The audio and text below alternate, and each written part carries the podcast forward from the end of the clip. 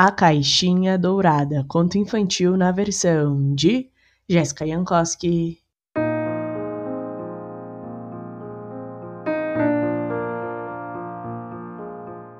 Um pai e a sua filha pequena moravam juntos, só os dois. Era um tempo difícil para eles, pois os dias passavam bem apertados e incertos, de modo que eles nunca sabiam ao certo como seria o amanhã e isso causava muita ansiedade, sobretudo na menina, que não entendia muito bem as coisas que estavam acontecendo.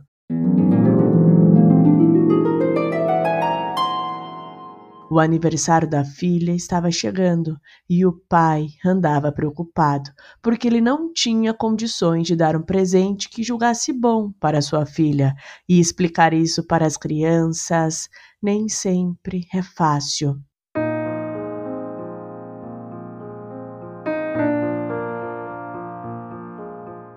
O aniversário está quase aí. O que é que eu vou fazer? Eu preciso encontrar um presente que seja lindo, como a minha filha merece.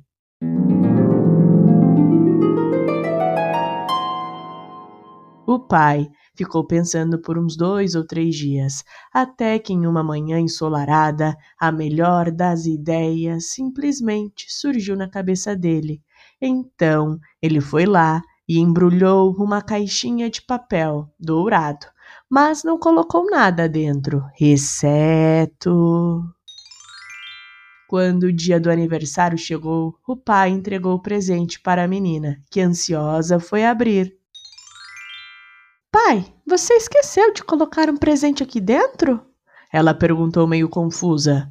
Não, filha, eu enchi essa caixinha com beijos, abraços, carinhos, palavras de acolhimento, amor e tudo o que mais importa nessa vida. Esse é um presente que eu quero que você carregue com você pelo tempo da sua vida. E quando seu coração apertar, ou quando a ansiedade bater, ou a tristeza vier, eu quero que você abra a caixinha e receba todo o meu amor que está dentro dela.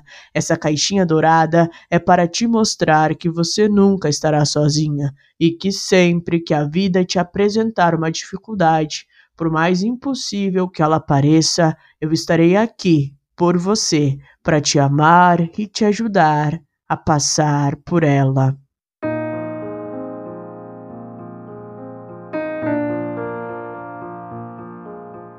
Então os dois se abraçaram e, pelo resto da vida da menina, ela carregou a caixinha dourada consigo.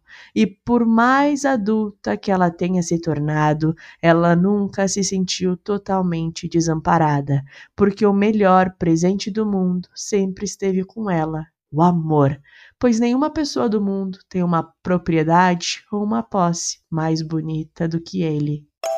E aí, o que você achou dessa história? Eu achei ela muito bonita e sensível. Se você gostou, não se esqueça de curtir e seguir este podcast no seu player favorito. Beijos e até a próxima história.